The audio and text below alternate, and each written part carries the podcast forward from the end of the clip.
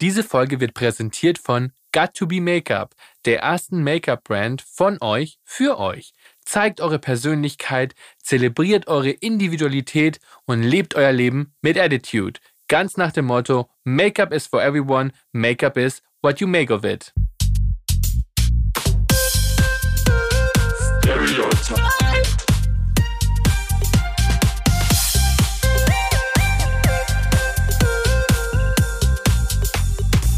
Stereotyped. Ein unzensiertes Gespräch über Vorurteile und Schubladendenken. Als ich zum ersten Mal in der Wohnung meines heutigen Gastes gewesen bin, kannten wir uns kaum. Und nein, es war kein One-Night-Stand. Wir haben uns verabredet, weil ich zu Gast in ihrem Podcast sein sollte. Und was darauf folgte, war ein ehrliches Gespräch über Pride, Aktivismus und Gesellschaftskritik. Sie ist eine vielseitige Aktivistin, von Absatz bis Frontlace-Wig, wenn man so will, hat dabei nie Einbußen gemacht, was ihren Witz oder Glamour angeht und spricht nach zwei Jahrzehnten Drag Queen-Ikone sein, immer noch tabulos über die Dinge, die sie bewegen. Ich freue mich sehr, dass du heute da bist. Hallo Barbie Breakout. Wow, was ein Text. was ein Text. Ich habe ihn in mein Handy eingetippt in die Notizen und ich finde es ganz toll, weil mein Handy Barbie Breakout immer zu Barbie Breakfast korrigiert. Und das fände ich toll, wenn ich dich mit Barbie Breakfast angesprochen hätte. Finde ich auch super. Ich finde es ganz toll, dass du heute da bist. Äh, ich bin ich ein großer mich. Fan von deinem Podcast und deswegen ist es mir eine Ehre, dass du heute hier zu Gast bist. Tragisch, aber geil. Hast du ja guten Tag. Ja, ich freue mich auch sehr. We love a self-promotional queen. Schatzi, that's why we do this. ähm, bevor wir starten, will ich ein kleines Spiel mit dir spielen. Ähm, mhm. Du siehst vor dir so ein kleines Schränkchen mit vier symbolischen Schubladen. Mhm. Und da mhm. sind vier Umschläge drin, die hoffentlich äh, Gold sind. Und äh, du darfst jetzt einen davon aussuchen und da drin befindet sich eine Frage. Mhm. Und äh, die würden wir im besten Fall beide beantworten. Okay. Hast du Bock auf dieses bahnbrechende Spiel? Total. Ich bin schon jetzt äh, froh wie mütig entzückt. Äh, ich habe einen gewählt. Ich mache jetzt mal auf. Mhm. Und da drin ist ein Papier. Verrate uns etwas über dich, das man nicht in deiner Autobiografie nachlesen kann, weil du dachtest, es wäre vielleicht zu spicy. Schatz, das gibt's doch nicht. Hm, ich glaube schon. ähm, oh wow. Also für all die Barbies Buch, das übrigens, glaube ich, in der vierten Auflage erscheint ja. und auch tragisch, aber geil heißt, ähm, 2.0 noch yes. nicht gelesen haben. Also da es ist spicy, sagen wir es mal so. Deswegen ist diese Frage auch bewusst danach, was, was vielleicht zu spicy für dieses Buch war, weil man ja schon viele pikante Geheimnisse erfährt. Zu spicy, ich muss jetzt gerade wirklich überlegen. Also es, ich habe ja Sachen, es gab ja eine erste Version, da habe ich viele Sachen rausgenommen wieder. Äh, für die zweite, weil ich das nicht zu so einem Sexbuch machen wollte. Das äh, gibt's ja schon zuhauf und das fand ich dann auch nicht mehr so wahnsinnig interessant. Aber ich habe ganz bewusst nichts rausgelassen, weil es irgendwie zu sexuell war oder zu crazy oder zu pikant. Das Dann, ist es definitiv nicht. Ich habe ein paar Geschichten rausgenommen, weil ich halt dachte, mein Gott, also muss man das jetzt auch noch erzählen? Dann lass mich die Frage umformulieren. Ähm, nicht, was hast du nicht reingeschrieben, sondern was hast du vielleicht in der ersten Fassung drin gehabt, was in irgendeiner Form spicy war und das du jetzt rausgenommen hast in der neuen Auflage? Ähm, Okay. es gab einen, einen Gang, der, naja, das war so, in meiner Hochzeit, habe ich sehr, sehr viel gefeiert und mich sehr viel abgeschossen und aufgetranst, sehr viel Sex mit fremden Männern gehabt. Und bin da, glaube ich, aus dem Kumpelnest gekommen und hatte schon eine wilde Nacht hinter mir mit mehreren äh, Kandidaten auf dem Klo und bin dann morgens, hat mich irgendjemand aufgelesen vorm Kind, so war das damals noch. Chantal war damals noch ein Kind so und hat mich wirklich auf der Straße aufgelesen, so, hey Puppe, ich fahr dich nach Hause. Und äh, dann sind wir bei mir, ich habe damals noch in der Gleimstraße gewohnt, haben wir angehalten. Ich habe ihm kurz eingeblasen im Tageslicht. äh, er kam auch sofort, hat mir ins Gesicht gespritzt und sprang ins Auto und fuhr weg. Und ich hing dann da auf dem, auf dem Bordstein mit der Rotze im Gesicht und habe mir irgendwie gedacht, okay, wow, Mädchen, so tief sind wir gefallen. I love that for you. Hi, ja. Das Gute ist ja, dass du dann quasi schon zu Hause warst und eigentlich auch ähm, nicht mehr hübsch aussehen musstest und dir direkt das, das Gesicht Problem waschen konntest. Das Problem war, dass äh, zu der Zeit bei mir im Haus gebaut wurde und äh, eine Horde Bauarbeiter äh, im Treppenhaus die nächste Chance gewittert haben. Rauf und runter ging. Nein, nein, nein, nein, nein. Aber äh, die haben das äh, johlend kommentiert, wie ich da Walk of Shame mäßig die Treppen hochgegangen bin, völlig zerstört. Ähm, so ja, Tragisch, aber geil. Auch diese Geschichte tragisch, aber geil. Ich würde ja jetzt sagen, ach, mach dir nichts draus, we all been there.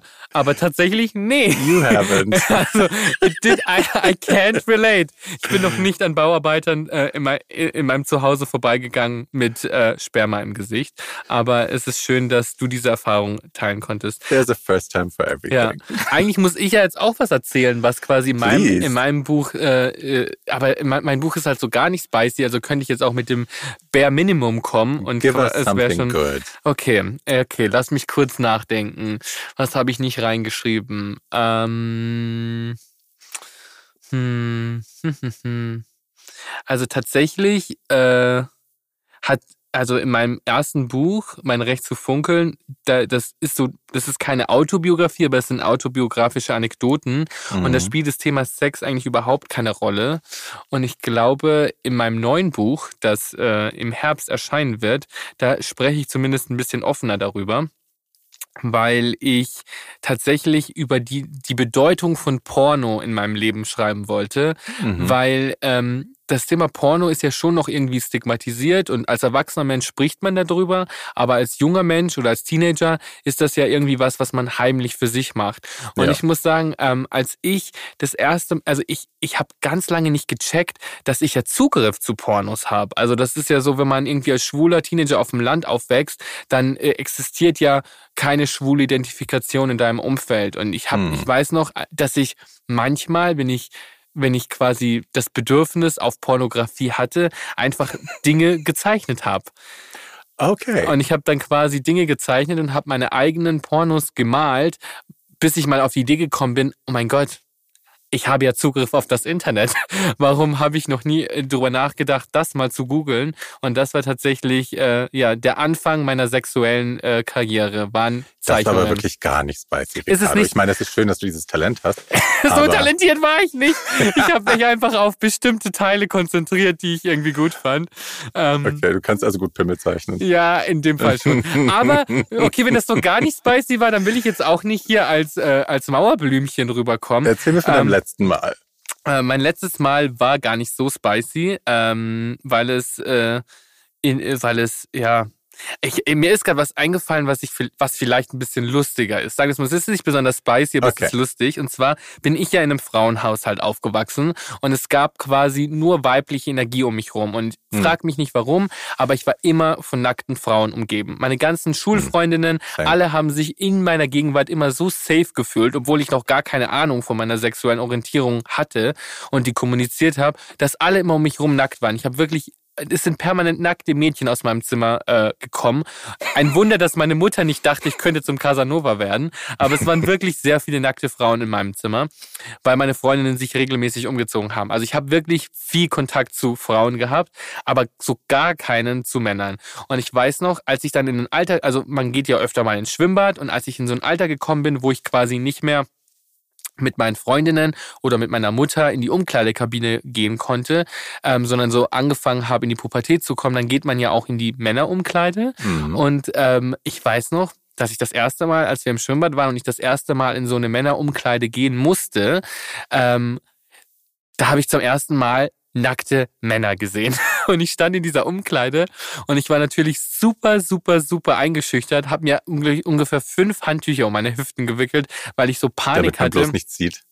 Weil ich so Panik hatte, mich nackt zu zeigen so. vor anderen, vor anderen Männern. Ich hatte, hatte äh, einfach gar keine Berührungspunkte mit nackten Männern. Und die waren alle so befreit und waren so, so nackt vor mir. Und es hat mich so krass, ja, angetönt, eingeschüchtert, ich kann es gar nicht so genau deuten, dass ich rückwärts in einen Spind gefallen bin und die Tür und die Tür zugefallen ist und ich mich quasi selber in einen Spind gesperrt habe und einer dieser nackten Männer musste mich daraus befreien, immer noch nackt und ich hatte natürlich immer noch mein Handtuch krampfhaft um meinen Körper geklemmt und das war mein erstes Erlebnis mit einem nackten Mann. War das nicht schön? Wow.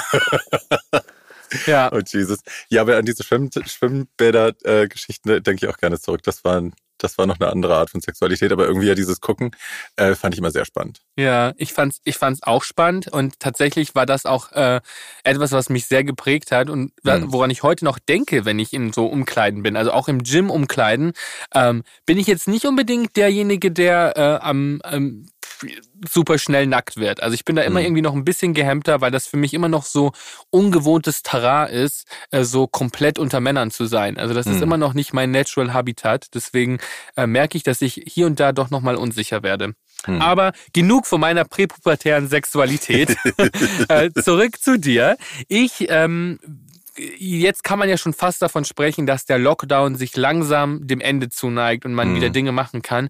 Und ich wollte einfach mal fragen, wie diese doch herausfordernde Zeit für dich so war, weil gerade auch als Drag Queen, als Performerin ähm, ist man ja schon auch von dieser Zeit anders betroffen gewesen als vielleicht die Büromaus, die ähm, um die Ecke arbeitet.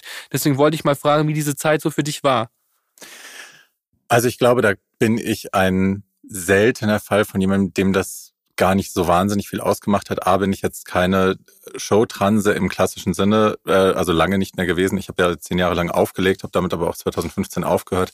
Das heißt, Nachtleben war für mich jetzt eh nicht so weit oben auf der Liste. Ich habe eh schon ähm, meine Aktivitäten hauptsächlich eben, ich habe halt Fernsehen gemacht 2020 und ich habe äh, das Buch neu geschrieben und so und habe halt den Podcast angefangen. Ich habe versucht, Sachen ähm, mir eine andere Bühne selber zu schaffen und zu suchen äh, für die Dinge, die ich zu sagen habe und die Leute, die ich erreichen will. Und das hat halt super funktioniert. Und ich konnte halt eigentlich die ganze Zeit arbeiten. Also ich glaube, ich habe zwei Monate gab's, wo ich gar nichts machen konnte. Aber selbst mhm. da habe ich mir halt die eigenen Projekte, die ich gerade erwähnt habe, geschaffen und daran gearbeitet.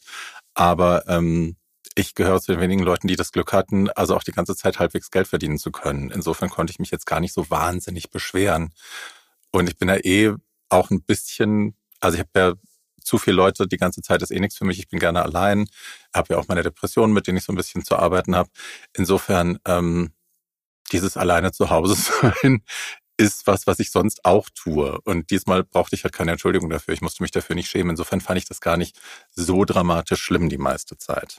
Ich glaube, viele Menschen haben auch durch Corona gemerkt, ah, okay, es geht auch ganz schön viel ohne persönlich anwesend zu sein. Also mhm. egal, ob es Arbeit ist oder Interviews, Meetings, alles wurde auf Zoom-Calls verlegt und man hat eigentlich gemerkt, ah, okay, man muss gar nicht immer ähm, sich die Mühe machen und ans andere Ende von Deutschland reisen, um ein Interview zu geben zum Beispiel. Mhm. Was glaubst du, wie wichtig ist es, dass Menschen sich bewusst werden, dass sie sich eine Bühne geben können? Weil alle ringen ja gerade nach Aufmerksamkeit in der heutigen Zeit und wir alle sind so überflutet von Informationen, von Social-Media-Postings, von Nachrichten.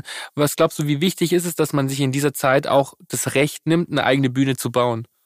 Ich weiß gar nicht, ob das Bühne bauen so das wahnsinnig Wichtige ist für die Leute. Ich merke, so viele Leute sind in der Pandemie so auf sich zurückgeschmissen gewesen. Und das hängt, glaube ich, viel damit zusammen, dass man sich halt sehr, sonst selten so eng mit sich auseinandersetzt und so viel mit sich alleine ist und mit den Gedanken im Kopf und so. Ich habe ganz viele Leute, die ich immer als sehr stabil betrachtet habe, gesehen, die plötzlich ähm, echt Mental Health Issues bekommen haben und dringend Therapeuten sehen wollten und so. Und das fand ich bemerkenswert. Also, dass viele Leute die sich vielleicht selbst auch, die immer auf mich zum Beispiel geguckt haben und gedacht haben, mein Gott, die Alte hat aber viele Probleme. Ähm, und jetzt selber mal so mit sich konfrontiert gewesen zu sein, war, glaube ich, ganz schön hart für viele. Äh, diese Bühne, von der du sprichst, ich fand das, oder stell die Frage vielleicht nochmal, dann kann ich es anders beantworten. Ähm, ich, also es ging nur darum, weil du gemeint hast, du hast dir selbst eine Bühne mhm. gebaut und hast gemerkt, dass es, ähm, dass man quasi sich auch so se seiner Stimme auch so Gehör verschaffen kann. Mhm. Und ich wollte einfach wissen, ob du glaubst, dass es, dass es wichtig ist, dass Menschen eben sich selbst dieses Gehör verschaffen. Weil es kommt ja niemand und sagt, ja. hey, was hast du zu sagen? Ja. Du, ich habe jahrelang, ich würde oder vielleicht sogar jahrzehntelang, ähm, war ich mir sehr bewusst, dass ich eigentlich was zu sagen habe und das oder habe auch oft in, in totaler Verblendung gelebt und habe gedacht, ich bin ein Superstar, es merkt nur noch keiner und habe immer darauf gewartet, dass Leute auf mich zukommen und sagen, äh, so und ich habe dich jetzt entdeckt und hier ist deine Bühne und hier ist dein Publikum und jetzt liefer mal. Ähm, und ich habe das nie selber gemacht. Ich habe mich immer geweigert, mir selber die Chancen zu erarbeiten und mich auf die Hinterbeine zu stellen. Und das fand ich halt ganz spannend, auch in dieser Pandemie, mich dabei zu beobachten, dass ich das jetzt einfach gemacht habe, dass ich einfach gedacht habe, nee, was soll ich jetzt hier wieder rumsitzen und mir selber leid tun, was soll ich mich noch fetter fressen, warum soll ich noch mehr heulen und hier alleine rumliegen und äh, die Spirale dreht sich weiter abwärts. Ich kann jetzt ja auch mal selber was machen. Und da ist halt, ich finde Social Media so kritisch man das beäugen kann und muss auch. Ähm, aber es gibt halt doch viele neue Möglichkeiten, auch gerade mit dem Medium Podcast, ähm, dass man sich selber eben Bühnen schafft. Ob das jetzt YouTube ist, weil ne, viele Leute machen YouTube oder Snapchat oder TikTok oder was sie alle machen. Ähm, für mich ist es halt der Podcast gewesen und das Buch tatsächlich. Du sagst, du hast früher das nicht gemacht. Du hast ja nicht, du hast quasi ge darauf gewartet, dass jemand äh, dich zu dem erklärt, was zu dem du dich selbst erklärt hast mit deinem mhm. Podcast. Ähm, ist es aber nicht vielleicht auch ein bisschen der Zeit geschuldet, weil als du angefangen hast, ähm, Drag zu machen und Dinge zu tun, da war das ja auch keine Option, sich selbst so einfach eine Bühne zu bauen. Nicht ganz am Anfang, aber ich hatte ja zum Beispiel mein erstes YouTube Make-up Tutorial ist ja von, ich weiß gar nicht, 2012 oder so. Mhm. Also ist lange her. Ähm, wäre ich da dran geblieben, hätte das eine ganz andere Karriere sein können. Ne? Also es gibt ja Leute, die wesentlich später angefangen haben, für die das dann äh, in, die, in die Millionenschwere dann irgendwann ging, also die da richtig Asche mitgemacht haben. Mir war es halt immer zu viel Arbeit, to mhm. be honest. Also da eine Kontinuität reinzukriegen und ein Commitment und mich wirklich drum zu kümmern, ähm, die Fanbase dann auch zu halten. Also ich hatte ja gerade nach dem Russland-Video hatte ich ja sehr viel Aufmerksamkeit und sehr viel, also Laufkundschaft quasi auf meinem, auf meinem YouTube-Kanal. Ähm, aber das war mir dann alles zu viel. Und dann habe ich auch gedacht, um Gottes Willen, ich bin dafür noch gar nicht bereit und ich, ich schaffe es auch nicht. Ich war so beschäftigt auch mit Drogen nehmen und mit meiner anstrengenden Beziehung und mit all dem Scheiß, den ich sonst so verzapft habe. Ähm, I honestly wasn't ready. Mhm. So, das war jetzt wirklich auch ein Punkt, wo ich gemerkt habe, okay, und jetzt kann ich das auch liefern. Ich kann jetzt auch eine Kontinuität da reinbringen. Ich kann wöchentlich tatsächlich mit Menschen hinsetzen und dann auch was liefern, was anderen Leuten was bringen kann. Es geht ja nicht nur darum, äh, sich eine Bühne zu schaffen, um sich beklatschen zu lassen. Für mich zumindest nicht, sondern ich will ja auch anderen Menschen, das klingt jetzt pathetisch, helfen. Ich habe ja schon auch das Interesse, ähm, Menschen zu erreichen, die sonst vielleicht keinen Anschluss haben oder die so eine Geschichte noch nie gehört haben, wie sie meine Gäste erzählen. Ich glaube Darum ging es mir auch. Ich glaube auch, dass das die essentielle Aufgabe eines Entertainers ist ähm, oder einer Entertainerin ist, ähm, sich zu fragen, was für einen Mehrwert kann ich dem Publikum geben? Hm. Und das ist ja auch was, was ganz viele Menschen nicht tun und deswegen auch mit solchen Dingen anfangen und sie dann doch wieder im Sand verlaufen lassen, weil man ja diese Verantwortung dem Publikum gegenüber oftmals nicht empfindet. Und das, finde ich, äh, zeichnet ja auch jemanden aus, der da kontinuierlich dran bleibt. Ähm, jetzt ist es ja so, dass du die Pandemie genutzt hast, nicht nur deinen eigenen Podcast tragisch aber geil zu machen, sondern mhm. auch einen neuen Podcast gestartet hast, zusammen mit Conchita Wurst, der mhm. heißt Bartschatten und da sprecht ihr über Drag Race. Und ähm, was mich interessieren würde, ist, nach, du machst ja Drag seit, kann man ja sagen, zwei Jahrzehnten. Ähm, länger, Schatz, länger. Wie lange? Also ich habe als Kind schon Frauenklamotten getragen und mich Tina genannt und äh, das verlief sich dann, ich glaube, das erste Mal wieder so richtig in Full Gish war ich wahrscheinlich mit 13 und ich bin jetzt 43, also ja, wären 30 Jahre. Ja, okay, nach 30 Jahren Drag sogar. Ähm, bist du noch Fan von Drag Queens? Von Drag Queens oder von Drag Race? Von Drag Queens. Yes. Ich liebe Drag Queens. Also es ist das Drag Race Phänomen ist ja das äh, in dem Moment, wo, wo Drag Race ähm, Popkultur geworden ist und massenkompatible Popkultur geworden ist, äh, sind natürlich Drag Queens aus dem Boden gesprossen wie frische Pilze. Ähm, und natürlich liebe ich da nicht jede Einzelne. So. Aber ähm, für die Art Form of Drag und für Leute, die das äh, mit Herzblut betreiben, habe ich wahnsinnig viel Liebe in meinem Herzen, ja. Das finde ich so schön, dass eben nach all diesen Jahren diese Leidenschaft noch da ist. Und man könnte sich ja auch einfach machen und sagen, naja, ich mache es ja selber auch, ich habe es immer politischer gemacht als ihr, ich habe es besser gemacht als ihr, du bist selber auch Make-up-Artist und siehst bestimmt nochmal Dinge aus einer ganz anderen Perspektive. Und ich glaube halt, das ist so ein bisschen auch, ja, die Krankheit der Schwulen, dass man anderen Schwulen in den Medien gegenüber immer oft erstmal kritisch eingestellt ist. Ich sage mhm. nicht immer, aber oft kritisch eingestellt ist. Internalisierte Homophobie ist. Ja, ja, das ist internalisierte Homophobie, aber das ist vielleicht auch ein bisschen der Mangel an Identifikations Flächen. Also so, dass mhm. man sagt, okay, es gibt nur einen limitierten Raum für queere Personen in den Medien. Weil wir einfach in der, in der Gesellschaft leben, die heteronormativ dominiert wird. Und dieser geringe Raum, der uns zur Verfügung gestellt wird, muss maximal genutzt werden, weil einfach so wenig Identifikationsfläche da ist. Und ich habe das zum Beispiel so ein bisschen beobachtet letzte, also in letzter Zeit, als äh, wir beim Eurovision Song Contest mal wieder so eine großartige Platzierung bekommen mhm. haben und zwar Vorletzter geworden sind. Und ähm, man kann sich natürlich, man kann natürlich darüber diskutieren und sagen, hey, ich fand das überhaupt nicht gut oder das war überhaupt nicht ähm, meine Art von Performance. Und das ist ja auch alles völlig legitim, aber ich habe eben auch gesehen, wie dieser Junge, der niemandem was Böses getan hat, wirklich aufs Tiefste gehatet mm. wurde. Und ich spreche mm. jetzt nicht von shady Kommentaren, von Witzen, mit denen jeder umgehen kann, sondern ich spreche wirklich von blankem Hass, der auch mm. aus der eigenen Community kommt. Absolut. Und das hat mich so entsetzt, weil ich mir dachte, okay, ähm, egal ob man es gut oder schlecht findet, da ist jemand, der einfach nur etwas macht. Der wird, der hat niemandem wehgetan, der hat mhm. niemandem was weggenommen, der hat einfach nur was gemacht und hat sogar versucht, in dem, was er tut, noch eine Message einzubauen. Ja. Okay, die Platzierung selber ist ja schon mal Feedback genug. Aber warum man da als Community nicht einfach mal sagen kann, hey, danke, thanks for trying, dass ja. trotzdem alle mal kommen und so eine Person fertig machen müssen, das ist so, das überrascht mich doch immer wieder. Mich leider nicht. Aber äh, ich glaube, in dem Fall ist es noch ein doppelt gelagertes Problem, weil wir Deutschen ja auch generell einfach immer gerne auch alles niedermachen, was aus unseren eigenen Reihen kommt und sich nach vorne wagt. Also das ist doppelt gelagert, aber es wäre, ja, so oder so. Ähm, ich hatte anderes Beispiel, als Demi Lovato sich geoutet hat als äh, Non-Binary, wie auch alle draufgeschlagen haben, das ist jetzt wieder nur eine Presseente und äh, was macht die eigentlich noch alles, um Aufmerksamkeit zu bekommen? Wo ich auch denke, Leute, können wir nicht einfach mal ausatmen und uns irgendwie freuen, dass andere Menschen sich weiterentwickeln und das mit der Welt teilen. Man muss doch nicht immer gleich das Schlimmste vermuten. Also klar hat man die Gedanken auch. Logisch schießt einem der Gedanke kurz durch den Kopf, aber das zu formulieren, nach außen zu tragen und das als Wahrheit zu transportieren, als Erkenntnis, finde ich auch einfach wahnsinnig bekloppt und unangebracht. Und ich meine, du hast es selber hunderttausend Mal schon erlebt, ich habe es selber auch schon erlebt. Leute, die sich aus der aus den eigenen Reihen, aus der Community nach vorne wagen, ähm, da wird als erster draufgeschlagen. Ist so. Der Sam Smith wird von Schwuchteln am meisten auseinandergenommen. Die Heten interessieren sich gar nicht so wahnsinnig für den, habe ich das Gefühl.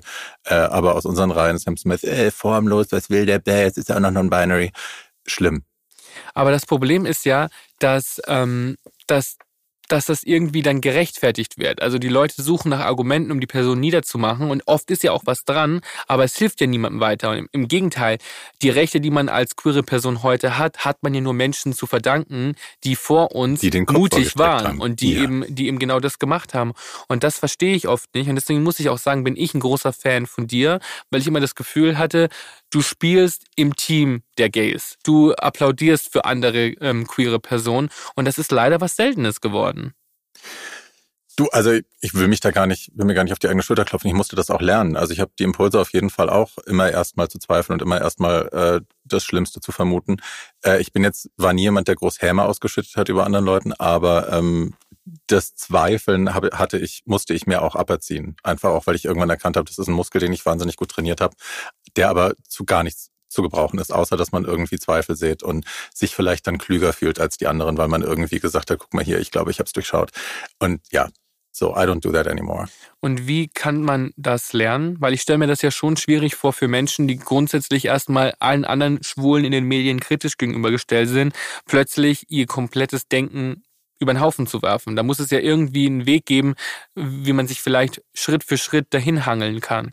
Ich glaube, der erste Schritt muss sein, dass man sich bewusst macht, warum man das tut. Also, dass man da, dass man sich da auch was anerzogen hat oder was hat anerziehen lassen, äh, immer bei der eigenen Community erstmal das Schlimmste zu vermuten. Und das ist ja kein, kein queeres Problem, es ist ja äh, unter Frauen ähnlich, es ist unter, unter, unter POCs ähnlich. Man hat von der Gesellschaft anerzogen bekommen, was man von sich selbst zu halten hat. So, man hat das ja verinnerlicht. Und sobald man das mal kapiert hat, dass man da verinnerlichte Sätze wieder predigt und weiterträgt in die Welt und es auch weiter anderen Leuten weitergibt, dann ist es, glaube ich, relativ einfach, sich das einfach dann immer wieder bewusst zu machen, wenn man es tut und es dann irgendwann einfach weniger zu tun. Mhm. Ja, das ist, ähm, das, das ist ein schöner Gedanke und ich hoffe sehr, dass viele Menschen sich das zu Herzen nehmen, weil ich glaube eben, dass man das auch schaffen kann. Also man hm. kann zu einer Person werden, die, man muss ja nicht immer alles applaudieren, aber man kann ja zumindest erstmal eine neutrale, ähm, eine neutrale Position einnehmen, ähm, gerade was solche Dinge angeht, weil am Ende des Tages geht's ja oft auch nur um Popkultur und nicht um right. Menschenrechte oder irgendwas anderes. Und Leute, die wir noch nie getroffen haben, nie gesehen haben, wir haben keine Ahnung, was die für Motivationen haben. Ja. Warum will ich, warum muss man sich anmaßen, darüber Demi Lovato zu unterstellen, dass die das jetzt nur macht, um in den Medien rumzugeistern. Was sie Caitlyn damals unterstellt haben. Ich, also ich bin überhaupt kein Fan von Caitlyn Jenner. Aber dass die Leute Caitlyn tatsächlich unterstellt haben aus unserer Community, die macht doch nur auf Trans, um äh, mehr, mehr Airtime zu bekommen. Ich mir auch denke, seid ihr wirklich so blöd? Glaubt ihr das wirklich? Ja, und vor allem eine Person, oh. die schon mal in dem, äh, in dem mit dem Trans-Stigma konfrontiert wurde, Hi. weiß ja auch, dass das äh, ein leichterer, es gibt leichtere Wege, um Aufmerksamkeit zu bekommen, yes. als seine Gender Identity zu ändern. Ja. Also das ist äh, auf jeden Fall, ja, oh. verstehe ich nicht. Ähm, kann ich nicht nachvollziehen. Aber ist natürlich auch, wie du sagst, auf internalisierte Homophobie zurückzuführen, mhm. was ein sehr großer Teil in unser aller Leben ist. Und ähm, ich weiß noch, am Ende unseres Podcasts-Gespräch, äh, Gesprächs damals, hast du mich gefragt, ob ich ähm, internalisierte Homophobie noch in mir drin habe. Mhm. Und ähm, ich habe zu dem Zeitpunkt Nein gesagt. Habe ich auch ehrlicherweise genauso empfunden und ich habe mich aber sehr lange danach mit dieser Frage beschäftigt und ich glaube. Habe ich dir nicht der Velvet Rage aufs Auge gedrückt danach? Ja, hast du. Ja. Ähm, oder ja, doch, hast du. Ich habe es auf jeden Fall auch gelesen. Ähm, ich war mir gerade nicht mehr sicher, ob ich es nach oder vor unserem Gespräch gelesen mhm. habe, weil das natürlich ein Buch war, das ähm, mir auch die Augen geöffnet hat. Und mhm. ich glaube, dass viele Menschen, gerade viele ähm, schwule Männer, sage ich jetzt mal bewusst, äh, von sich sagen würden, sie haben keine internalisierte Homophobie, weil sie total fein mit ähm, ihrem Schwulsein sind. Mhm. Und wenn man dann quasi bestimmte Punkte drückt, merkt man, dass man eigentlich auch ein Leben lang damit verbracht hat, ähm, um diese Scham drumherum zu bauen. Also Absolut. ich habe so, ich habe lange nach unserem Gespräch angefangen zu reflektieren und gemerkt, okay, ich bin diese hyper selbstbewusste Person, die ähm, versucht, äh, eloquent zu sein, auf alles eine Antwort zu haben, alles richtig zu machen. Und mhm. das ist ja auch irgendwie entstanden, weil man gemerkt hat, okay, ich darf mir keine Fehler erlauben. So, Absolut. ich darf keine Fehler erlauben. Und ähm, ich habe im letzten Jahr Corona genutzt, um irgendwie daran zu arbeiten und zu versuchen, ähm, mich von diesem Perfektionismus und dieser Selbstkontrolle zu lösen, was ich in Zeiten des Internets nicht unbedingt leicht finde, weil natürlich auf Social Media alle immer sagen, hey, wir wollen echte Persönlichkeiten sehen, wir wollen echte Menschen sehen. Und wenn das nun mal ein großer Teil von deinem Leben ist und du ähm, damit viel Zeit verbringst, merkst du auch, die Leute können damit gar nicht umgehen, eine mhm. echte Person zu sehen, eine echte ähm, ja, Persönlichkeit mit Ecken und Kanten zu haben. Und alle predigen immer äh, Anti-Hate und Toleranz und Solidarität, aber sind dann oft gar nicht besser, wie mhm. zum Beispiel das Beispiel Eurovision Song Contest, wo dann mhm. doch alle draufhauen. Und das sind dieselben Leute, die am nächsten Tag aber ein Posting machen und sagen, man soll nett zueinander sein. Und man ja. merkt so, die Menschen beschäftigen sich gar nicht ähm, mit ihrer eigenen, mit ihren eigenen Issues. Und mein, meine Frage an dich wäre eigentlich so, du kommst auch noch aus einer anderen Generation. Wie hast du es geschafft, so internalisierte Homophobie so gut es geht aus deinem Alltag zu verbannen? Habe ich gar nicht. Du, die ist noch da. Also ich habe viele, viele Momente, wo mir das auffällt, viele Momente, wo ich merke, ich adaptiere, also ich versuche immer noch zu assimilieren, ich versuche immer noch in der Öffentlichkeit nicht aufzufallen. Ich verstecke mich immer noch, wenn ich aufgetranst bin in meinem Hausflur, bis ich weiß, das Uber ist da, ich warte nicht draußen und so. Das ist natürlich auch, weil Gewalterfahrung und so, ich habe natürlich auch Schiss.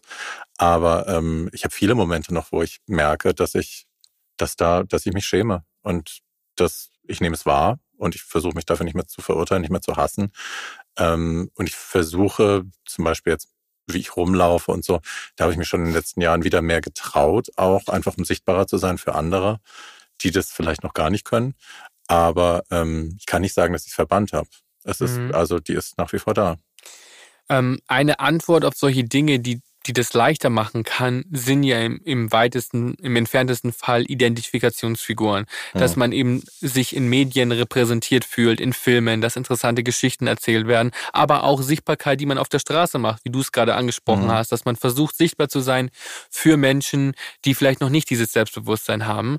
Ähm, ich habe neulich mit Strifey, meinem besten Freund und äh, deinem äh, auch Podcast-Gast, ja. ein Gespräch über Identifikationsfiguren gehabt. Und Und wir haben, er hat mir dann auch erzählt, dass Identifikationsfiguren, er war, er war gar nicht so daran interessiert, andere queere Persönlichkeiten äh, in den Medien zu sehen, weil er sich von Frauen inspiriert gefühlt hat, wie mhm. viele von uns wahrscheinlich auch. Mhm. Und äh, ich wollte einfach mal fragen, ob du das wichtig findest. Glaubst du, dass Repräsentation wichtig ist, um, um eben was zu verändern gesellschaftlich? Absolut. Absolut. Ich glaube, um, ähm, if you can see it, you can be it. Das ist ein alter Spruch, der sehr wahr ist.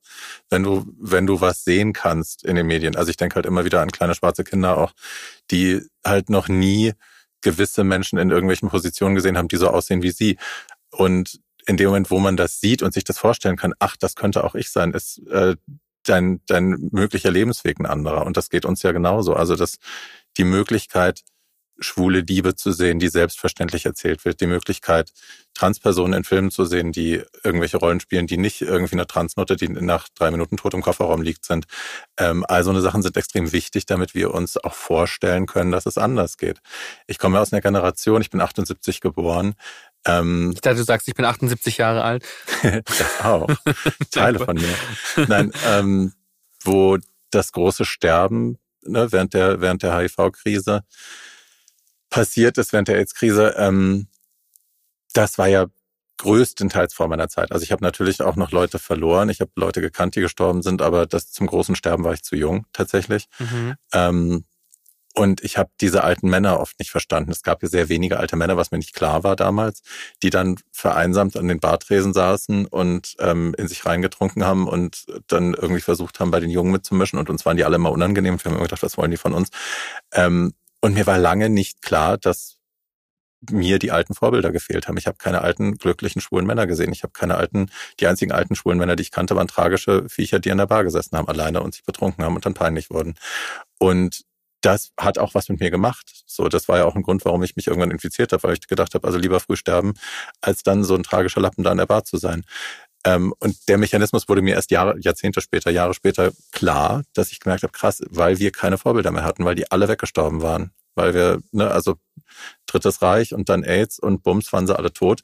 Generationenweise sind die uns weggestorben und wir hatten keine positiven, keine positiv besetzten schwulen Vorbilder mehr, die über 50 waren, über 60 waren. Und das heute wieder mehr zu sehen, auch Leute, die älter werden, die schwule Beziehungsmodelle uns zeigen, wie das funktionieren kann, dass man glücklich im Alter homosexuell sein kann. Ähm, das ist, glaube ich, ein Hoffnungsstreifen auch für die Jugend. So. Ja, und vor allem denke ich gerade an die Generation, die du da beschrieben hast, die hatten ja wiederum überhaupt keine Identifikationsflächen. Hm. Also so, du sagst, die alten Männer, die du gesehen hast, waren immer tragisch, weil sie halt ähm, an der Bar saßen und getrunken haben. Aber diese Art von Mann hatte ja gar kein Vorbild in dem Sinne, weil vorher Schwulsein ja auch einfach gesellschaftlich absolut Klar, weil unmöglich sich nur war. verstecken mussten und dann sind ihnen halt alle Freunde weggestorben und die waren die traumatisierten Überlebenden. Also da kann man auch sich mal fragen, warum die an der Bar saßen, ist ja völlig klar. Ja. Werbung! Wie ihr wisst, bin ich das neue Gesicht von Gillette Venus. Die Marke zelebriert Diversity und arbeitet in der My Skin, My Way Kampagne mit einer bunten Mischung an Personen zusammen, was ich mit vollem Herzen unterstütze. Ich persönlich muss mich ganz oft für Körperhaare rechtfertigen.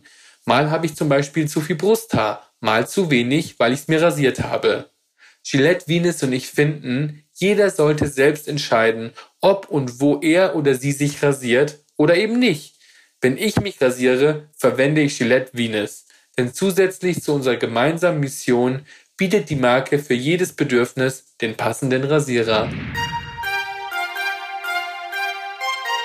Werbung Ende. Du hast gerade davon gesprochen, dass du dich infiziert hast. Ähm, also es geht ja um HIV. Mhm. Und ähm, wenn, also wir sind beide sehr aktiv in HIV Präventionsthemen, sprechen über solche Sachen. Ich merke aber, dass es schon auch immer seltener der Fall wird, dass dass sowas passiert medial. Jetzt kommst du ja aus einer Zeit, wo das Thema AIDS und HIV schon präsenter in den Medien war, mhm. nehme ich mal an. Ähm, und ja, man muss heute, heutzutage nicht mehr daran sterben, vor allem nicht in Europa. Nicht in Europa ähm, und genau. deswegen, deswegen ähm, ist es ja auch äh, von den großen Plakaten verschwunden und von den Fernsehwerbungen. Aber deswegen ist auch meine Frage, ähm, du als HIV-positive Person, fühlst du dich repräsentiert oder inkludiert in Aktivismus? Ja, schon. also das halt, hat aber auch damit zu tun, dass ich da halt mittendrin stecke die meiste Zeit. Bin mit sehr vielen Leuten zu tun, die sich damit auseinandersetzen und werde für viele Projekte mal angefragt. Und da geht es natürlich auch mittlerweile um, es geht halt nicht mehr um das, um das Angstbild. Äh, das war ja damals so, die ganze Präventionsarbeit war ja angstbasiert. Es ging immer nur ums Abschrecken. Und heute ähm, haben die ja schon umgelernt und es geht jetzt immer um das Leben mit HIV und so, um das positiv zu besetzen. Äh, insofern fühle ich mich da schon repräsentiert, was aber deinem persönlichen Umfeld. Äh, achso, ja, ja, ja, ja, ja, ja. Also um, also klar, in, auch, also ich bin halt, ich krieg sehr viele Kampagnen mit, sagen wir es so. Mhm. Ne, ich krieg sehr viel aktivistische Arbeit mit. Ich frage das ganz bewusst, weil ich ähm, natürlich vermehrt mit jungen Menschen, mit Kindern und Jugendlichen, aber auch mit deren Eltern über sowas spreche. Mhm. Und zum Beispiel fast immer alle Leute überrascht sind, wenn man, wenn man denen von Sachen erzählt wie PrEP, also mhm. Medikation, mit der man, die verhindert, dass man sich mit HIV ansteckt, oder einfach äh, von den Leuten erzählt, dass Menschen, die HIV haben, heutzutage Medikamente nehmen können und keinerlei Gefahr mehr für andere darstellen. Sind. ja. ja. Das sind Dinge, die die Leute oft zum ersten Mal hören, mhm. obwohl sie teilweise auch aus der Generation kommen. Ich meine, deren Eltern müssten das eigentlich wissen. Viele denken auch immer noch, dass es ein reines Schwulenthema ist, obwohl die Hälfte aller Infizierten weltweit Frauen sind und sogar, glaube ich, mehr als die Hälfte. Mhm. Und äh, ich, ich würde mir so wünschen, dass das ein bisschen mehr wieder in die Köpfe der Menschen kommt, weil das ja auch dafür sensibilisiert, wie die Situation in anderen Ländern ist. Mhm. Ähm, Hast du einen Tipp, was man tun müsste, damit irgendwie Menschen sich generell mehr dafür interessieren würden? Also mein Tipp, und damit mache ich mich gerne unbeliebt, ist halt immer, mein Aufruf gilt immer den anderen Positiven, die nicht darüber sprechen, dass sie positiv sind, dass wir es alle mal tun. Mhm. Dass wir alle mal, wenn wir uns das irgendwie erlauben können, ohne um unser Leben und unsere Familie über unser Erbe oder so fürchten zu müssen, ähm, einfach mal Hand aufs Herz und Eier in die Hose und dann mal auch dazu stehen und sagen, hey, übrigens, ich bin nämlich auch positiv, weil ich glaube, dass wir nur, nur so Stigmatisierung abbauen können, nur so irgendwie das Thema auch wieder ähm, normal, ohne diese wahnsinnige Angstbesetzung ähm, zurück in die Kommunikation holen können. Ich finde es schwierig nach wie vor, dass viele Menschen vor allem meine Generation, aber auch noch jünger, ähm, das, was die mit HIV verbinden, mit AIDS verbinden, ist Philadelphia. Und diese ich glaube, man muss tatsächlich Philadelphia unlearnen, mhm. ähm, weil das ja überhaupt nichts mehr mit der Realität zu tun hat. Und du hast es natürlich angesprochen, äh, auch gerade was andere Länder angeht, dieses, dieses Problem, dass HIV ein, ein, ein schwules Problem oder dass AIDS ein schwules Problem, ein schwules Männerproblem ist, ähm, das ist ja zum Beispiel in Afrika eine ganz andere Geschichte mhm. gewesen und es ist bis heute. Äh, und ich fände es schön und wichtig, dass man äh, darüber viel mehr wieder berichtet und ähm, das nicht so, nicht so ausblendet alles. Aber ja, ich glaube, die Leute sind müde, was das Thema angeht. Die Leute sind satt. Äh, es ist auch gerade durch diese Pandemie, glaube ich, sind viele einfach übersättigt mit, mit tragischen Geschichten und mit, mit Leidensgeschichten. Ähm, ich glaube, alle sind so ein bisschen, ich kann es nicht mehr hören, ich will nicht mehr hören, ich will mich ablenken, ich will irgendwie High Life und bunte Bilder. Ähm, ich fände schön, gerade weil wir im Fernsehen mittlerweile ganz andere Möglichkeiten haben und besser erzählen können, viel mehr Geld da drin steckt, äh, wenn sich dem einer annehmen würde. Ja, vor allem, weil das Thema Women Empowerment in aller Munde ist und mhm. man ständig darüber äh, spricht, wie man Frauen empowern kann und ähm, dieses Thema oft gar nicht thematisiert wird. Und das mhm. zeigt eben auch, dass Women Empowerment sich oft auch nur auf eine Art von Frau richtet und eben viele andere Frauen vergessen werden, ja. die zum Beispiel von der HIV-Situation in Südafrika betroffen sind. Nur um ein ja, Beispiel oder, zu nennen. Also die Kopftuchdebatte sagt ja auch schon, dass bei uns bitte nicht alle Frauen empowert werden sollen, ja. sondern ne? Ja, absolut.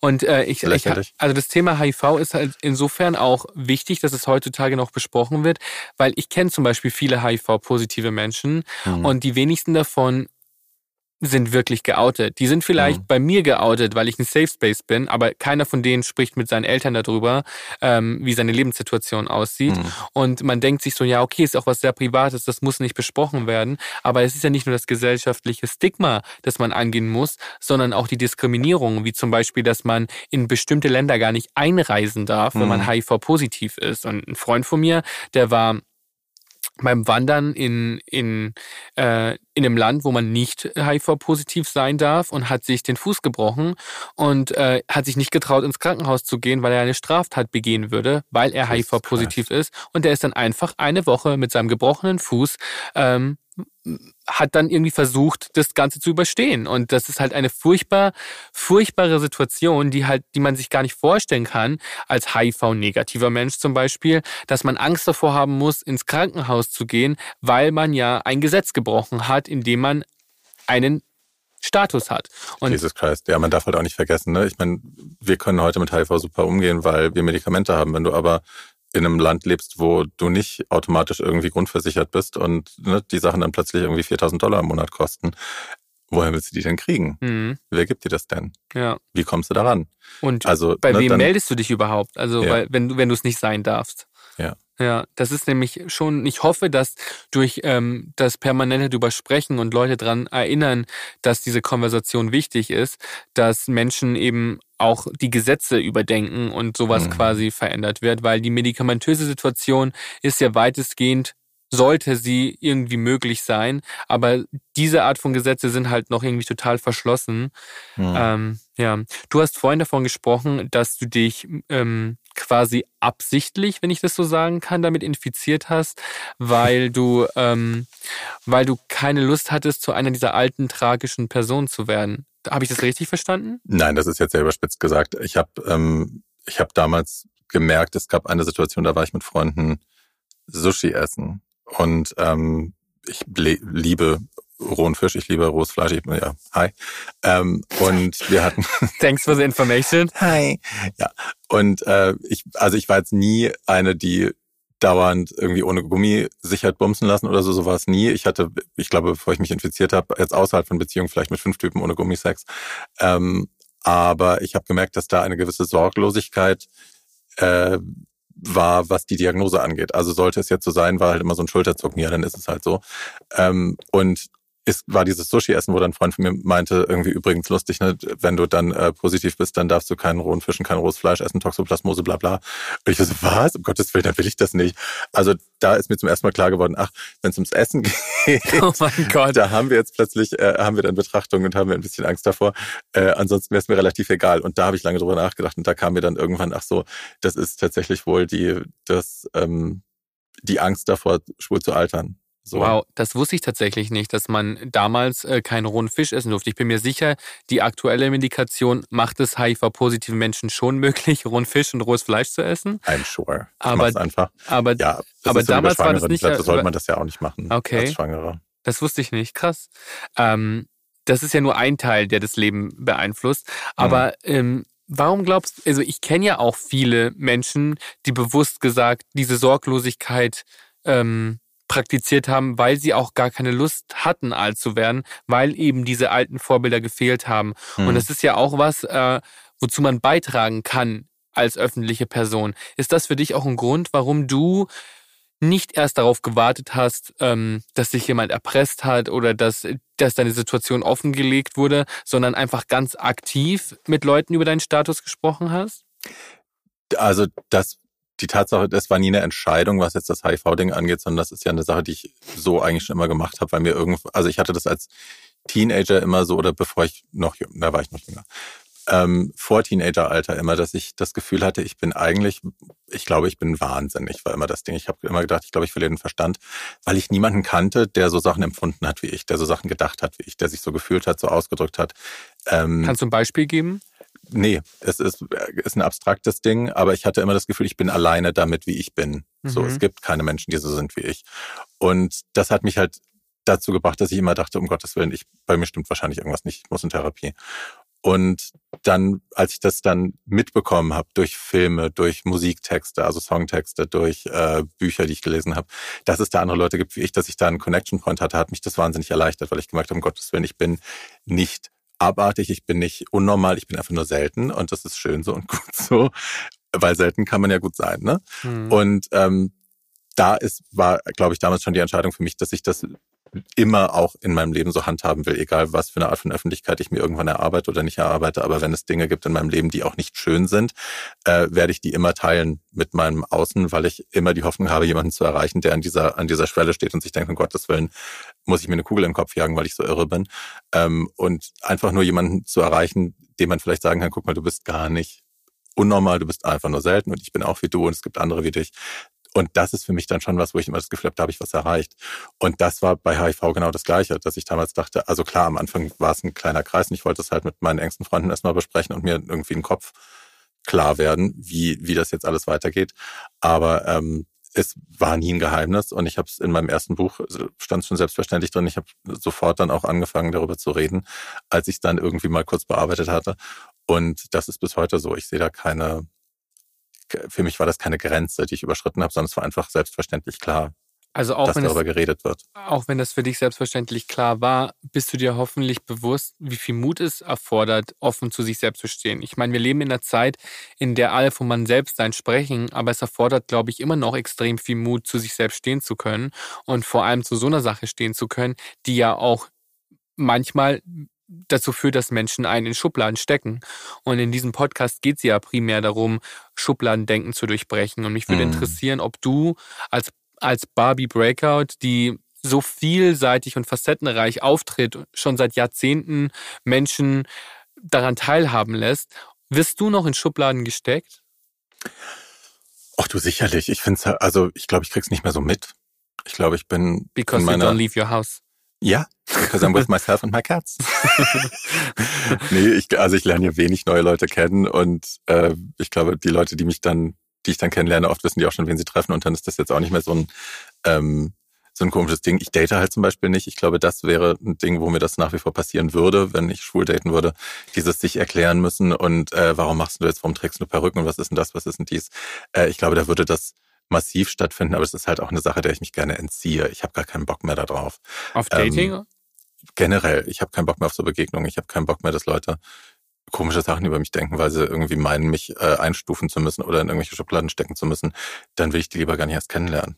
Also, das klingt vielleicht auch ein bisschen ungesund, aber ähm, ich, ich bin gut alleine und ich bin gut mit den Freunden, die ich habe. Ich brauche jetzt nicht tausend neue Leute am Tag. Ich bin fein. Aber wenn du sagst, du datest nicht mehr, sprichst du dann jetzt davon quasi von dem Dating, das schwule Männer als Dating äh, bezeichnen? meinst du? Also von Sex? Oder äh, sprichst du von wirklich auch äh, quasi Romantik ausschließen? Also ich schließe nichts aus, aber ich suche nicht aktiv danach. Ich mache keine Dates aus. Ich äh, treffe mich mit niemandem. Äh, ich habe ab und also ab und zu mache ich mir noch mal irgendwo ein Profil, wenn es juckt, aber dann äh, lösche ich es auch bald wieder. Ähm, nee, also sowohl als auch. Ich weiß gar nicht, wann ich mein letztes Sexdate hatte. Das ist auch schon ein paar Monate her. Ich hatte, glaube ich, ein ein Date in der ganzen Pandemie äh, Zeit und ähm, das war auch nett und so, aber mir ist es, ich weiß nicht, ob das ein Altersding ist oder ob ich einfach asexuell werde mit den Jahren. Äh, das ist mir alles zu viel Aufwand, das ist mir zu viel Politik, da muss man sich erklären, da muss man dies, da muss man irgendwas spielen. Ich habe überhaupt keinen Bock mehr auf den ganzen Rotz. Ähm, das mag sich auch wieder ändern. Aber ich glaube nicht, also ich glaube zum Beispiel nicht mehr, dass romantische Liebe das größte, wichtigste Ding in meinem Leben ist. Äh, ich habe es ein paar Mal versucht, es ist immer katastrophal ausgeendet. Und insofern, ähm, ich muss mir die Scheiße nicht nochmal antun. Wenn es irgendwann passiert und es ist ganz toll, dann ja, maybe. Aber es ist nichts, was ich aktiv suche oder es ist auch kein Sehnen, das ich habe. Mhm. Ich meine, du hast ja auch erzählt von deiner Vergangenheit, die auch sehr turbulent war. Ähm, was ja vielleicht auch dazu beigetragen hat, dass die Beziehungen irgendwie so gelaufen sind, wie sie gelaufen sind. Glaubst du denn nicht, dass die Barbie, die du heute bist, die so, ja, bei sich ist und so im Reinen ist, nicht auch ähm, verdient hätte, äh, irgendwie, ja, gedatet zu werden? Oder dass du es dir selber schuldig bist, dass jemand, äh, mit, dass du mit jemandem Romantik teilen kannst? Also mir selber schuldig bin ich das ganz sicher nicht. Ich habe es ja also für mich ist es halt so besetzt, wie ich es erlebt habe. Und ich habe es ja jahrelang immer wieder versucht und habe immer wieder alle, alle Vorsicht und alles Bauchgrummeln in den Wind geschossen und habe gesagt, ach nein, dieses Mal wird's besser, aber beim nächsten Mal wird alles anders. Ähm, und es war halt dann doch immer wieder scheiße. Und so schlimm, dieses letzte Mal halt dann auch so traumatisch, dass ich jetzt irgendwie, ist es jetzt was weiß ich wie viele Jahre her und ich bin immer noch dabei, äh, die Wunden zu flicken. Ähm, I'd rather not do that again. Mhm. So. Und ich glaube nicht, dass es, ich glaube halt nicht mehr an dieses, an diese Hollywood-Nummer, äh, dass man, dass man unbedingt romantische Liebe im Leben haben muss, weil sonst das Leben nicht erfüllt ist. Ich glaube, das ist Bullshit. Ähm, wenn es mir begegnet, happy to, aber es ist nichts, was ich suche.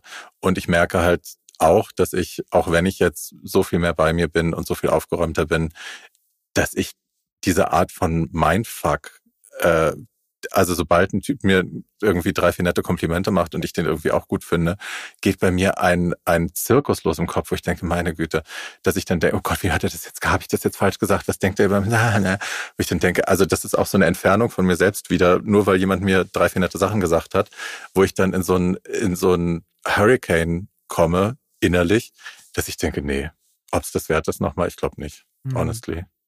Ich vergleiche das immer gern mit einem Kuchen, weil ich sage immer, okay, man selber hat so viele Dinge im Leben, Prioritäten im Leben, die sind alle der ganze Kuchen mhm. und man ist selber auch die Kirsche auf dem Sahnehäubchen und romantische Liebe darf gerne die zweite Kirsche auf dem Sahnehäubchen sein, aber man selbst muss schon der ganze Kuchen sein, um sein Leben auf die Reihe zu kriegen. Weil man braucht right. nicht glauben, dass quasi eine Beziehung allein diesen Kuchen darstellt. Right.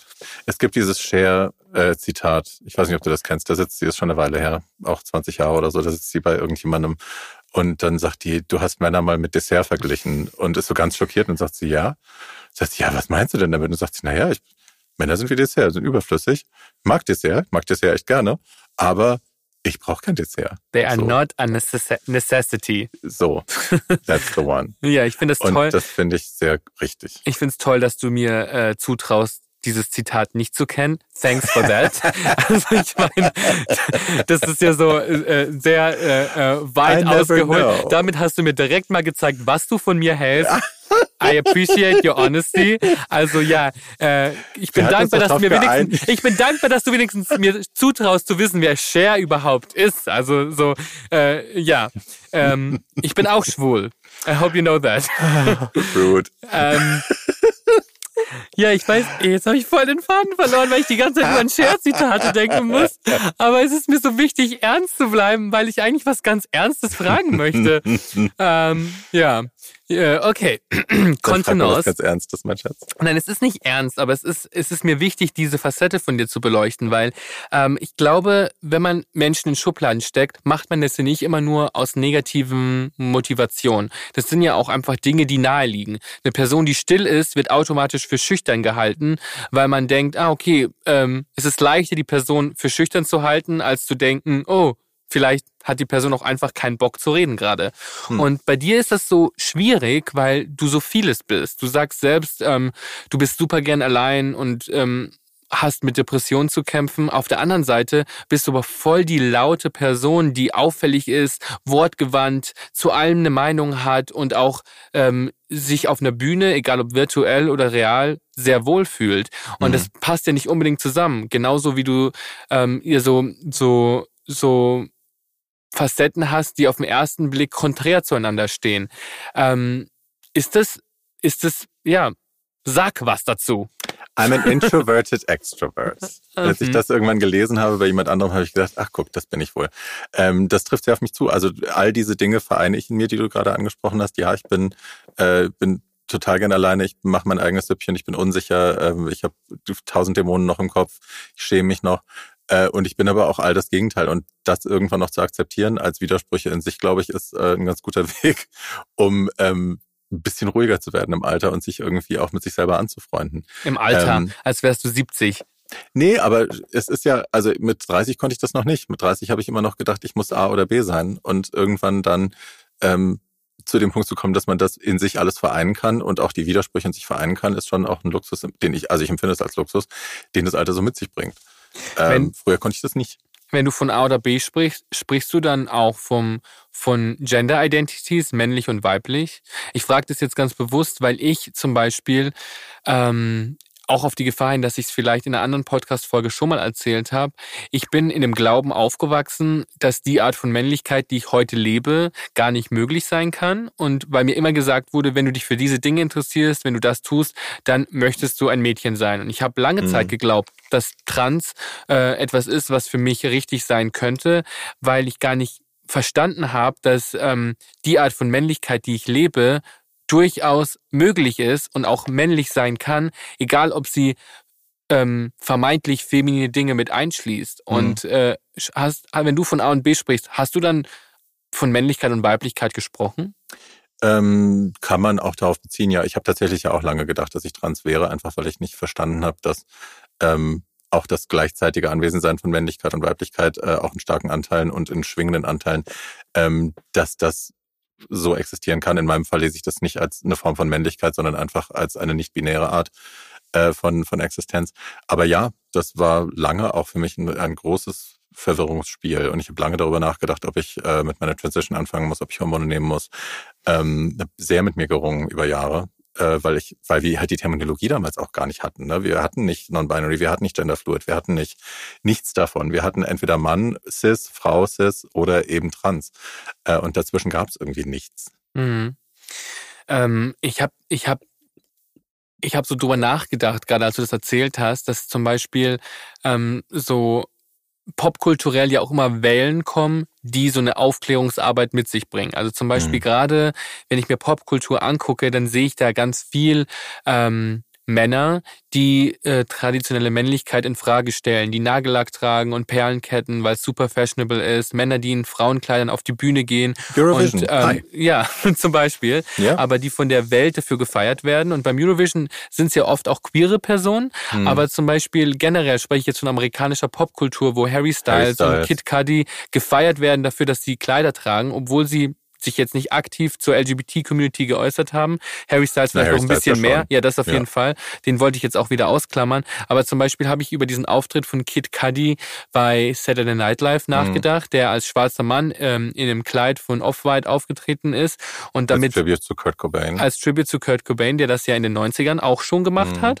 Und er wollte damit auf Mental Health hinweisen und ich habe so ein bisschen länger über das Thema nachgedacht und dachte mir so, wow, die Gesellschaft war also Anfang der 90er schon an dem Punkt, dass ein heterosexueller Mann, der das Vorbild einer ganzen Generation ist, in Kleidern auftritt mhm. und wir hatten ja quasi damals schon alle Werkzeuge, um dieses Mindset zu verinnerlichen und irgendwie hat die Gesellschaft sich aber wieder davon wegentwickelt mhm. und jetzt kann ich sagen, 30 Jahre später ähm, passieren solche Dinge wieder und ähm, äh, heterosexuelle Musiker treten in Kleidern auf, um auch eine wichtige Message zu verbreiten und werden zwar kritisiert, aber auch kriegen auch sehr viel Zuspruch vom heteronormativen Publikum. Was kann man jetzt als Gesellschaft tun oder was muss man als Gesellschaft tun, dass sich die Geschichte nicht wiederholt und dieser Trend äh, weg äh, verschwindet und quasi man wieder in dieselbe Schublade zurückfällt, in der man nach Kurt Cobain auch war? Da habe ich keine Antwort, Schatz, was die Gesellschaft da tun kann. Das ist eine große, große Frage ich glaube, es ist für uns alle einfach wichtig, in unserem Umfeld solche Dinge immer wieder auch positiv zu besprechen. Ne? Also ich beobachte schon auch, dass viele Leute, die sowas vielleicht online feiern, dann im täglichen Leben aber auch äh, vielleicht den Mund halten, wenn äh, einem Kind, einem Jungen wieder gesagt wird, irgendwie heul das nicht oder das ist Mädchensachen, das machst du nicht und so. Ähm, ne, ich finde, das kann man gut auch alles in den Alltag tragen und äh, sich auch da immer wieder mitteilen auf eine positive Art und Weise, nicht als jetzt mit dem erhobenen Zeigefinger und der bösen Kritik. Aber ähm, ich glaube, es geht darum, im Dialog zu bleiben und äh, das eben nicht nur online abzufeiern oder ne, diese Diskussion nur online zu führen, sondern eben auch im täglichen Leben. Mhm. Ja, ich glaube, es ist auch vielleicht mehr ein Appell an die Gesellschaft und an die Menschen, die zuhören, dass man die Chancen, die man jetzt hat, nicht ähm, nicht im Sand versiegen lässt. Also so, wir haben jetzt gerade so viel äh, empowernde Menschen, die ihre Plattform nutzen, die ihre Chance nutzen, äh, der Welt Alter, was mitzuteilen. Little Nas. Und das so, war vor, wann war das? Vor drei Tagen bei ja. FNL? Ich habe gedacht, ich flippe aus. Ich Wie auch. geil war das? Ja, und dass, dass sowas möglich oh, ist, dass sowas, yes. dass äh, die Texte möglich sind, die Videos möglich sind. Man hatte noch nie so viel äh, Zugriff auf Informationen. Popkultur war noch nie so politisch wie jetzt. Und mm. ich mhm. hoffe eben sehr, dass das, was hängen bleibt und die, dass, wenn dieser Trend vorbei ist, dass die Leute die Dinge verinnerlicht haben und dass man dann nicht quasi einfach weitermacht. Weil ich manchmal schon so ein kleines bisschen das Gefühl habe, ähm, es ist ja, also jetzt nicht die popkulturellen Figuren an sich, aber zum Beispiel, wenn ich so die Influencer-Branche beobachte, dann sehe ich halt schon, dass Aktivismus schon auch eine Schublade ist, in die sehr viele Menschen sich stecken lassen wollen, weil das ja auch ein toll fürs Image ist. Also so. Absolut. Das ist ja natürlich, man hat viele Vorteile, wenn man heutzutage ein Aktivisten-Image hat. Und ich sehe ganz viele mhm. äh, Menschen, die vor einem Jahr einen ganz anderen Content gemacht haben. Und ich finde es toll, dass sie sich mit Dingen auseinandersetzen und beschäftigt haben. Aber plötzlich wird das so ihr Signature-Move und man denkt sich, hm, okay, also ich, ich beobachte das manchmal vielleicht auch ein bisschen kritischer, als ich sollte. Aber einfach nur, weil ich, ähm, weil ich merke, dass viele Aktivismus benutzen, um auch ihr Ego quasi aufzupolieren, weil natürlich, wenn man politische Dinge postet und äh, Artikel teilt, die wichtig sind, kriegt man ja auch viel Zuspruch. Man bekommt mhm. dieses Gutmensch-Image und ich glaube, am Ende des Tages wollen ja alle als guter Mensch gesehen werden, gerade in Zeiten von Cancel Culture und Co. Und ähm, das man, man muss dann eben auch irgendwie vorsichtig sein, dass man es nicht nur macht, um sein eigenes Ego aufrechtzuerhalten, sondern dass die Menschen, für die man sich ausspricht, gerade wenn man kein Teil dieser Community ist, auch wirklich davon profitieren. Hm. Gebe ich dir natürlich recht. Also ich bin auch müde, dass es viele Menschen gibt, die sich so ein Deckmäntelchen umhängen und ich weiß aber im Privaten ist das anders. Äh, aber andererseits, ich meine, wir haben am Anfang der Folge auch darüber gesprochen, dass man, dass wir alle sehr darauf konditioniert sind, immer den großen Zweifelschraubenzieher anzusetzen und alles auszuhebeln, was Leute so machen, äh, wenn sie es öffentlich tun auch da, ne, lass uns vertrauen, dass es ja, das ist mit dem besten, mit den besten Absichten tun. Aber ja, ich weiß genau, was du meinst und äh, erlebe das auch immer wieder und äh, roll auch manchmal mit den Augen und denke mir, aber ich kenne dich doch. Ja. Ja, ich glaube, es ist auch einfach schwierig, weil wir natürlich in eine Zeit reinwachsen, in der man lernt, was man öffentlich sagt und dass man bestimmte Dinge halt für sich behält oder mit seinen Freunden behält. Hm. Und ähm, ja, ähm, Stichwort hast, Inside Humor und Outside Humor. Absolut. ähm, du hast vorhin was angesprochen, und zwar ein Russland-Video, das sehr viral gegangen ist. Oh ja. Das würde, ich weiß, du hast schon sehr oft darüber gesprochen, aber ich finde es wichtig, dass man ähm, es erwähnt, weil das Thema natürlich immer noch aktuell ist, auch wenn die Situation sich verändert hat. Und ich mhm. weiß, dass es manchmal nerven kann, wenn man in jedem Interview dieselbe Sache gefragt wird. Ach nee, ist eine Sache, auf die ich stolz bin. Ich sage das gerne. Das kannst du nämlich auch, weil das auch unglaublich mutig war. Das war ein Video, in dem du dir selber den Mund zugenäht hast. Mhm. Ich habe sehr viele Fragen gehabt. Allein erstmal, wie, wie kommt man dazu? Also was war die Motivation, dieses Video zu machen? Aber auch was ganz praktisch ist, und zwar, wie hast du das geschafft, dir den Mund zuzunähen, ohne, ohne, ja, in Tränen auszubrechen, ohne abzubrechen mittendrin, weil das ja auch unglaublich schmerzhaft ist. Ähm, das würde mich wahnsinnig interessieren. Also ich fange mal an mit, wie es entstanden ist. Es gab 2013 äh, eine, ich möchte fast sagen, Bewegung in Russland, die nannten, also eine Neonazi-Gruppe, die nannten sich Occupy Pädophilia. Ähm, Im russischen Glauben, wie auch in vielen anderen Teilen der Welt, ist es äh, Homosexualität oft sehr eng besetzt, verbunden mit äh, Pädophilie. Ähm, also man geht davon aus, jeder Homosexuelle ist automatisch auch ein Kinderficker. Und ähm, damals, diese Gruppe hatte sich quasi auf die Flaggen geschrieben, sie wollen Pädophilie ausmerzen in Russland und haben dann äh, immer Online-Dates verabredet mit, äh, mit jungen, schwulen Männern. Lustigerweise immer junge.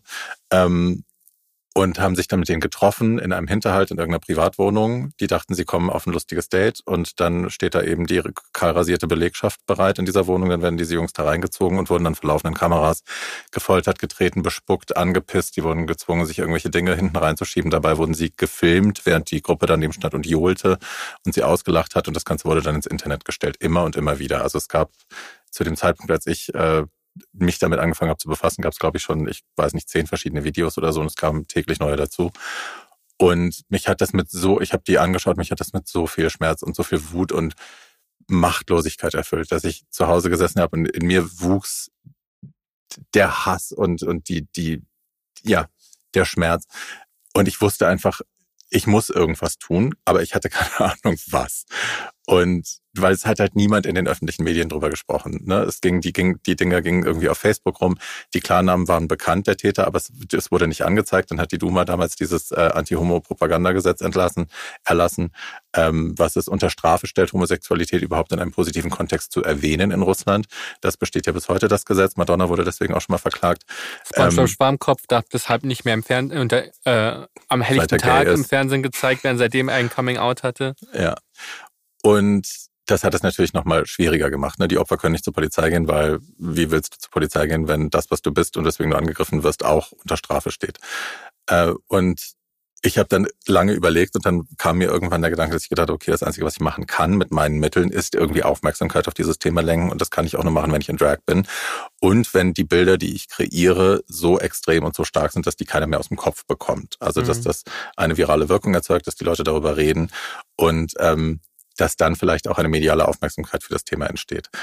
Und jetzt zu deiner Frage mit, wie geht das überhaupt? Ich komme ja aus dem, aus dem sehr extremen Performance-Background. Also ich habe äh, Marina Abramovic zum Beispiel, liebe ich sehr und ähm, viele Menschen, äh, Ron Athay oder so, die eben sehr extreme Dinge mit ihrem Körper tun, auch in der Performance. Ähm, das war mir nicht fremd. Ich, das habe ich auch schon ein paar Mal selber gemacht vorher. Also ich habe durchaus schon auch geblutet bei Performances. Ähm, und insofern war das jetzt kein das war jetzt für mich nicht so extrem wie vielleicht für viele andere Leute, die sich noch nie eine Nadel in den Körper gesteckt haben, wenn es nicht nötig war. Äh, insofern, hi. Ähm, ich zum Beispiel. War mir das schon als, als, als Stilmittel, war mir das bewusst, dass ich das nutzen kann und dass ich da auch körperlich zu in der Lage bin. Ähm, ja, und dann habe ich das halt gemacht. Ich habe da wahnsinnig viel Respekt vor. Also ich kann absolut nachvollziehen, was für Gefühle in dir getriggert wurden. Ich glaube, dafür muss man nicht mal Mitglied der LGBTQ-Community sein, um nachvollziehen zu können, wie schrecklich man sowas findet, wenn man das sieht. Ähm, das war ein Video, das damals viele Menschen wachgerüttelt hat, aber auch gezeigt hat, warum du, Barbie, so ein tolles Vorbild bist. Weil du, ich kenne kaum jemanden, der mit so viel Selbstmitgefühl, wenn es um die eigene Persönlichkeit geht oder die eigenen Issues geht, Dinge nach außen kommuniziert, aber auch sich so sehr für andere stark macht. Und ich glaube, das ist was, was in unserer heutigen Zeit essentiell ist, dass man eben versucht, auch weiterhin für andere Menschen ähm, Sichtbarkeit zu verbreiten, weil ja, wir leben in Deutschland in einer sehr privilegierten Situation, die noch nicht perfekt ist, aber die schon sehr viel erreicht hat. Aber in unseren Nachbarländern oder anderen Ländern auf der Welt sieht es mhm. noch ganz anders aus. Und gerade für diese Menschen muss man solidarisch sein. Und es reicht nicht einfach nur Solidarität zu predigen, sondern man muss sie auch leben. Und ich finde, das tust du auf jeden Fall. Und deswegen bist du für mich da auch ein Riesenvorbild. Und oh, Schatz, ja, das meine ich auch ernst. Und ähm, gerade weil du Schön, so, dass du das dazu sagen musst. Ja, ich, mu ich muss es dazu sagen. Ich muss es dazu sagen, weil du mir im Laufe unseres Gesprächs gesagt hast, was äh, für Knöpfe bei dir gedrückt werden, wenn man dir ein paar nette Dinge macht. Und auch auf die Gefahr hin, dass ich jetzt kein Typ bin, der den, den du sexuell begehrst, der in dir solche Gespenster auslöst, wollte ich es einfach dazu gesagt haben, oh. damit du mir auch ja glaubst, wie toll ich dich finde. Schrei mich nicht an. ähm, zum Abschluss würde ich dir gerne eine Frage stellen, die ich allen meinen Gästen stelle. Und mhm. zwar, du bist so eine eloquente Person, so reflektiert. Ähm, jetzt will ich auch mal eine Seite von dir sehen, die nicht so cool ist. und zwar will ich wissen, wo du andere Menschen vielleicht noch in Schubladen steckst und ähm, wo du dir selber sagst, ach, ich wünschte, das würde ich nicht so tun. Ha. Ähm, ich tue das ständig. Den lieben langen Tag lang stecke ich Leute in Schubladen. Ähm, beobachte mich dabei, wenn ich Bus fahre, wenn mein Uberfahrer irgendwie anders atmet, riecht, einen anderen Namen hat oder so. Ähm, ständig. Meine Nachbarn, ich bin ständig damit beschäftigt, ähm, Schubladen zu bauen und Leute da reinzustecken und dann aber auch überrascht zu werden und sie da wieder rauszulassen, wenn ich merke, das stimmt gar nicht. Ich glaube, es ist ein Impuls, den wir alle haben. Ich glaube, es ist, ich, ich glaube, es gehört zur menschlichen Natur dazu. Wir versuchen Dinge dadurch besser zu verstehen und besser zu begreifen, indem wir Dinge kategorisieren und Menschen kategorisieren. Und dadurch versuchen wir uns das einfacher zu machen. Weil wir denken, ah, ich weiß das schon, Sternzeichen ist ein super Beispiel dafür. Ah, du bist Stier, deswegen bist du, ne, isst du gerne und bleibst gern zu Hause. So, ähm, ne, das ist ja auch eine Art von, hi, ich bin übrigens Stier. ähm, ist ja auch eine Art von Schubladen bauen. Äh, ich bin die, Wassermann, by the way. Sind wir kompatibel? I don't know. Aber ja, sind wir natürlich offensichtlich. aber, aber ich weiß nicht, ob wir offiziell kompatibel sind. Aber du weißt, was ich meine. Ne? Es ist halt, ich glaube, wir machen es uns, das ist eine Art für uns, einfacher durch die Welt zu kommen, dass wir Schubladen bauen. Das Ziel muss halt sein, dass die nicht zugemacht werden, dass die nicht zugenagelt werden, dass man da keine, keine Vorurteile draus baut, sondern vielleicht nur eine Voreinschätzung und die dann auch wieder gehen lässt, wenn man äh, von etwas Gegenteiligem überzeugt worden ist. Aber ich glaube, Schubladen bauen gehört zur menschlichen Natur. Mhm. Und Schubladen durchbrechen hoffentlich auch. Und yeah. ich bin mir sicher, dass dieses Gespräch dazu beigetragen hat, die ein oder andere Schublade nochmal zu öffnen und vielleicht das Label zu ändern. Und deswegen bin ich sehr dankbar, dass du dir die Zeit genommen hast und sage, danke Barbie Breakout. Thank you for having me. Danke, Ricardo. Oder wie mein iPhone sagen würde, danke Barbie Breakfast. I like your iPhone. Stereotyped.